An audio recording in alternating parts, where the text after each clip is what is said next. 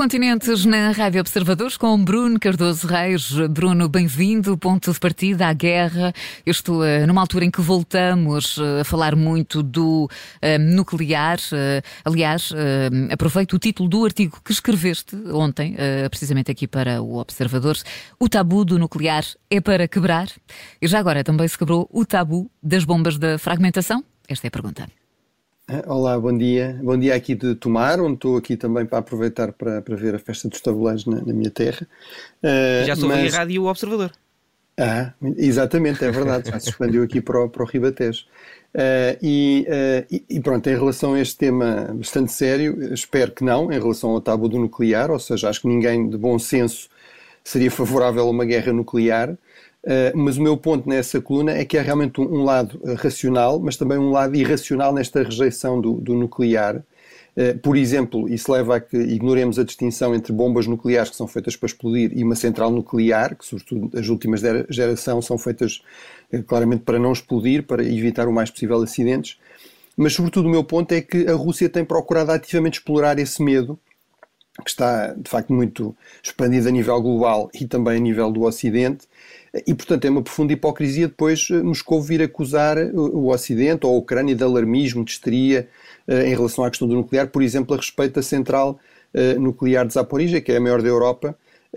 Eu estou seguro que a Rússia fará explodir essa central? Não, mas é verdade é que foram notícias russas que alimentaram essa suspeita e que a Rússia tem passado realmente toda esta guerra a falar e a ameaçar com o seu arsenal nuclear, que é realmente o maior do mundo. E, portanto, o que é que nós devemos fazer a esse respeito? Não ser complacentes, denunciar esta chantagem nuclear russa, insistir no respeito pelas normas e mesmo pelo tabu, se quisermos, do não uso de armamento nuclear, inclusive com o apoio de potências que têm muito influência junto da Rússia neste momento, como a China ou a Rússia, mas também não ceder na defesa dos nossos interesses, dos nossos valores, por causa dessa tentativa de chantagem da Rússia. No fundo, seguir o modelo da, da, da, da, Primeira Guerra Fria, se quisermos, em que, a partir de 1949, a União Soviética também tem armamento nuclear eh, e, no entanto, nunca cedemos a essa chantagem nuclear e também não houve, como consequência disso, eh, uma Terceira Guerra Mundial eh, que fosse nuclear.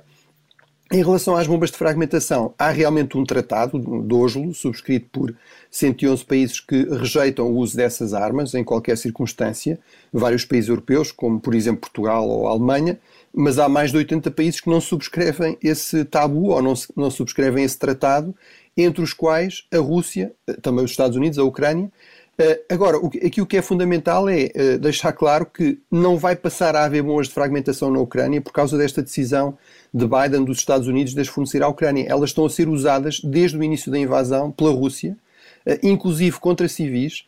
há um relatório, por exemplo, que diz que houve mais de 600 mortes civis por causa de bombas de fragmentação usados pela Rússia. E, portanto, o que vamos ter é, agora, a Ucrânia vai passar a ter mais este meio para repelir a invasão e já prometeu, aliás, eh, que em linha com o que é também definido eh, pela, pelos Estados Unidos para a utilização deste tipo de armamento, ele só será utilizado na linha da frente, em zonas de combate, contra alvos militares.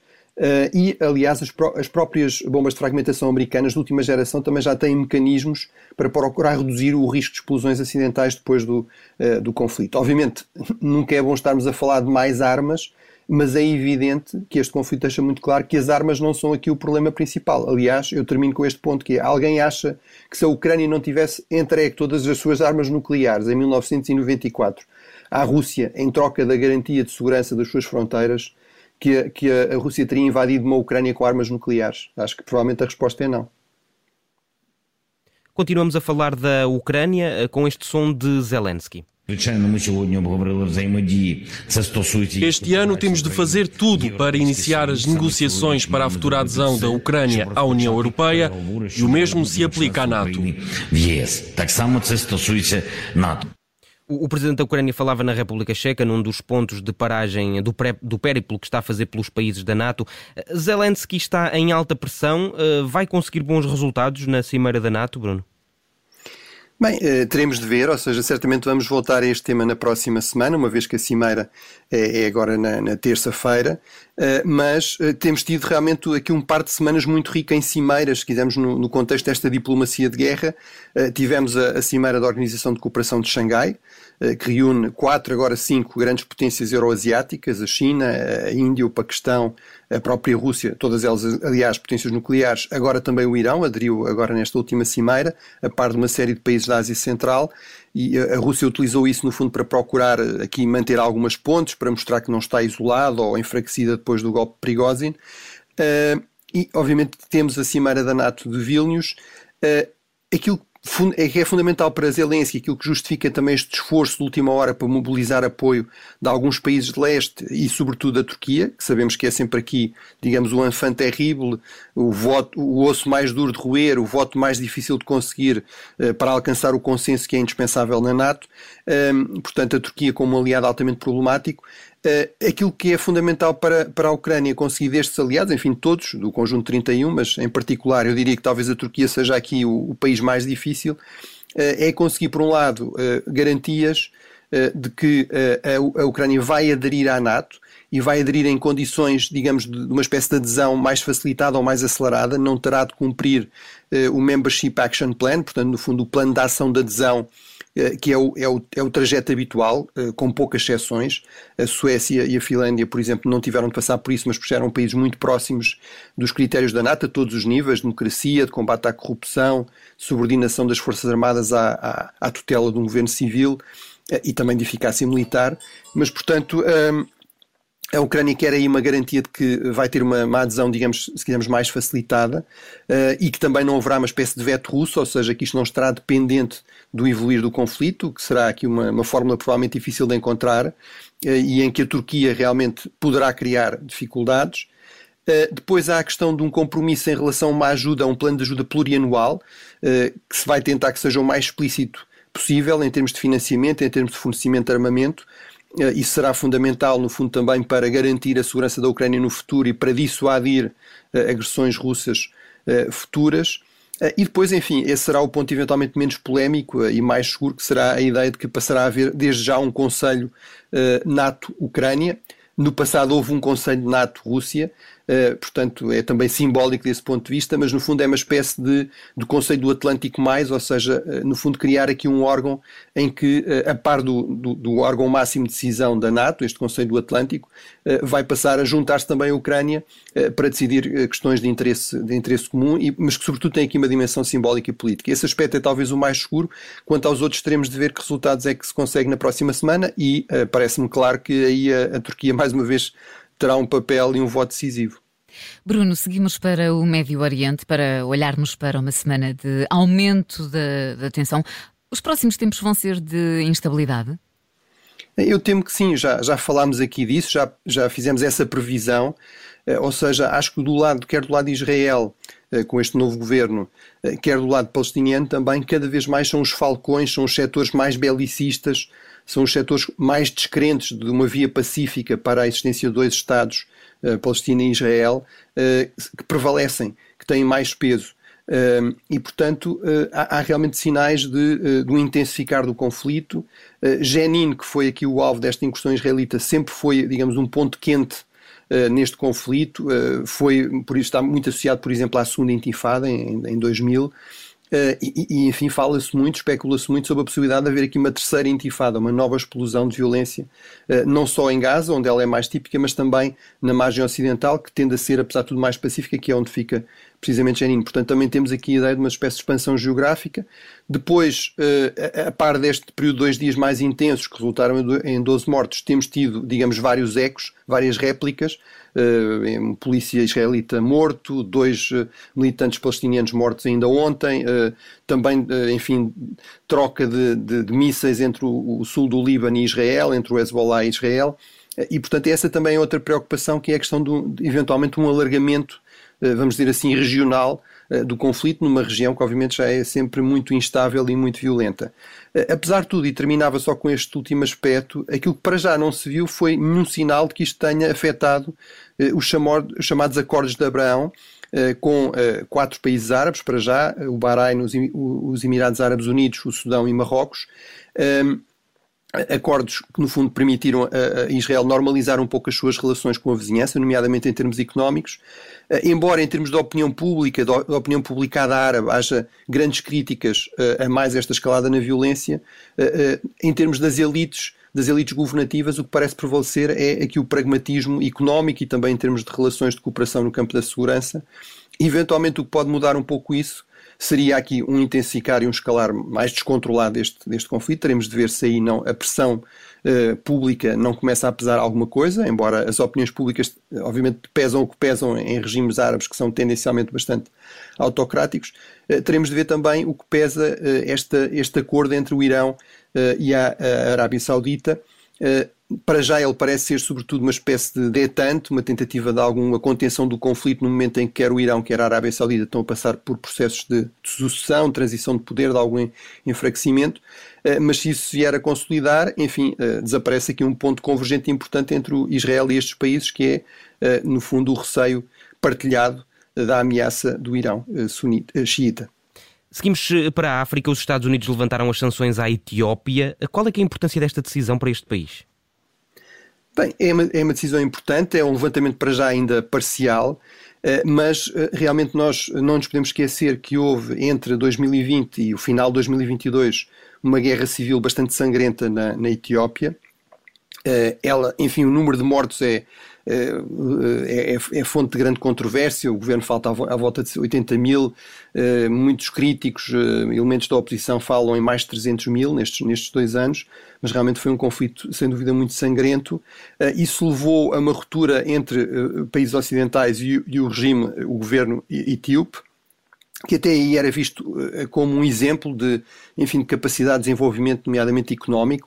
A Etiópia, desde 2004, eh, e praticamente até à pandemia tinha taxas de crescimento eh, por regra acima dos 10% ao ano do PIB, portanto era um dos grandes motores também deste crescimento económico da África e da África Oriental. Eh, agora, é realmente um país muito importante, é um país com mais de 100 milhões de habitantes, é o segundo mais populoso da África, é um país também historicamente com um grande peso eh, no, no, nacionalismo africano, no panafricanismo. Não é por acaso que a capital etíope é a sede, foi a sede da Organização de Unidade Africana, é a sede da União Africana. A Etiópia foi o único Estado africano eh, que se manteve sempre independente, enfim, tirando um, um, um curto período de alguns anos de ocupação militar eh, pela Itália fascista, e, e portanto é realmente aqui um país muito importante e os Estados Unidos sabem que, nomeadamente, a China está cada vez mais ativa nesta região, a Rússia está cada vez mais ativa nesta região. A China, em particular, tem uma, a sua única grande base militar fora da China eh, é no Djibouti, que é aqui o grande porto no Mar Vermelho, enfim, no estreitada, no acesso entre no fundo, o, mar, o Oceano Índico, o Mar Vermelho, depois o Mediterrâneo, e que é o grande porto da Etiópia, desde que a Eritreia se tornou uh, independente. Uh, a China está lá, investe muito nesta região e, portanto, claramente os Estados Unidos acham que já houve aqui melhorias suficientes, foi assim que a, uh, a, medida foi justificada, já houve melhorias suficientes, já houve um esforço suficiente de pacificação, uh, mas do meu ponto de vista isto também reflete muito esta preocupação nos Estados Unidos, no Ocidente, de se mostrar talvez um pouco mais pragmático, eh, tendo em conta que eh, estamos a viver num mundo mais, mais competitivo, mais conflituoso, eh, em que estes países têm alternativas ao Ocidente, cada vez mais, e, e, portanto é fundamental, do ponto de vista dos interesses americanos, realmente restabelecer rapidamente pontos com, com a Etiópia e com o governo etíope. Enfim, aquilo que foi garantido também é que esta, este fim parcial de sanções e também o retomar de alguma da ajuda americana será utilizada no sentido de promover uh, o processo de paz e também de resolver alguns dos problemas criados pela guerra. Seguimos para a América Central para tentarmos perceber o que, é que está a acontecer nas prisões das Honduras. Bem, é uma espécie de efeito El Salvador. Hum.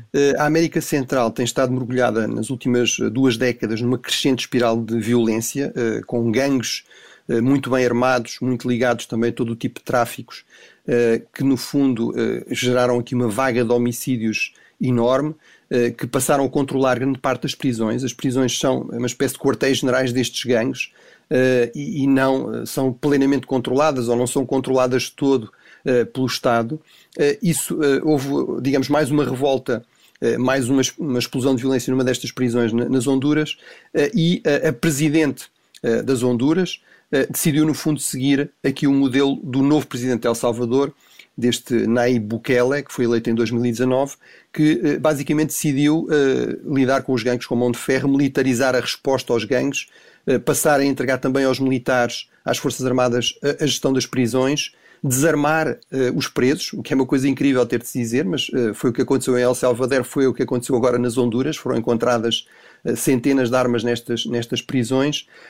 agora, aqui o que é interessante é, inicialmente, este uh, Bukele, que é uma figura, digamos, que escapa aqui à, à, à tradicional divisão esquerda-direita, em El Salvador e na região, e que é visto também muito como populista, foi muito criticado. Agora, a verdade é que ele conseguiu resultados impressionantes, eh, em anos sucessivos, as taxas de homicídios baixaram 50%, 60%, eh, chegaram a estar em mais de 6 mil eh, no ano passado, portanto, desde o início deste ano, já houve 100 dias sem qualquer homicídio em El Salvador e, portanto, isso claramente está, está a ter uma enorme popularidade em El Salvador, ela é extremamente popular lá e, e, e está a ter também um enorme impacto na região. E, portanto, aqui o que é interessante é que esta Presidente uh, das Honduras, uh, Xiomara Castro, que é da esquerda, digamos, mais, mais tradicional, uh, decidiu, bem, vamos tentar experimentar se isto funciona, se funcionou aqui ao lado, vamos tentar ver se funciona também com, uh, connosco. Mas, portanto, é interessante também este efeito aqui de difusão. Eu acho que há alguns riscos nisto, isto, isto é sustentável. enfim, há, há a ideia de que, por exemplo, em El Salvador, o Presidente vai querer recandidatar-se, apesar disso não ser permitido pela Constituição, portanto há aqui alguns riscos, eventualmente, desta mão forte depois se transformar, digamos, num regime mais autoritário. Eu espero que isso não aconteça. Agora, é evidente que a população desta região está absolutamente farta destes níveis de violência e, portanto, está desesperada e está disposta a tentar coisas novas e, se calhar, é preciso realmente tentar coisas novas. Já agora, esta é uma das grandes razões das vagas de migração para os Estados Unidos. Nós falamos muito do México, mas na verdade a maior parte dos imigrantes que estão na fronteira mexicana não são já mexicanos, são cada vez mais, uh, digamos, destes países da América Central e uma das grandes razões é questões económicas, mas também questões de segurança. Eh, na Ásia, temos de olhar para a visita da secretária do Tesouro norte-americana à China e a mais um episódio na Guerra dos Chips. Pequim limitou as exportações de dois minérios vitais para a indústria. Que impactos é que isto pode ter? Bem, eh, são, são boas e más notícias, podemos dizer assim, mas uh, acho que as duas coisas estão relacionadas. Não é por acaso que esta medida chinesa de passar a restringir, não é proibir, mas é, vai passar a, a ser preciso pedir autorização para exportar esses minérios, portanto há a ideia de que pode ser recusada. Uh, isso claramente é um sinal que a China deu, e enfim a própria imprensa oficiosa, oficial, oficiosa chinesa deixou isso claro, que se os Estados Unidos vão restringir as relações em termos de tecnologias críticas, por exemplo, de fabricação de microchips uh, para a China, a China também tem meios de retaliar. E, portanto, estes dois uh, minérios são muito utilizados, de facto, na fabricação dessa. De, dos microchips, portanto o gálio e o germânio. no caso do gálio, aparentemente a China é responsável por 98% da refinação deste minério, portanto, basicamente todo o minério que é utilizado é tratado uh, na China. Um, Agora, apesar de tudo aquilo que há de bom uh, neste contexto é uh, a, a, segunda visita por um ministro uh, norte-americano do governo Biden.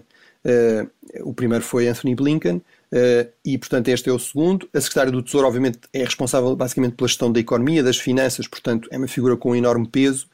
As relações económicas entre a China e os Estados Unidos são, obviamente, decisivas em termos do, do futuro da economia mundial e, portanto, é muito importante que os dois lados tenham deixado aqui uma mensagem já no, início desta visita de que querem dialogar. A Janet Yellen disse uh, há setores em que uh, a segurança, razões de segurança, razões estratégicas vão implicar algumas restrições, mas há muitos outros onde continua a haver muitas oportunidades.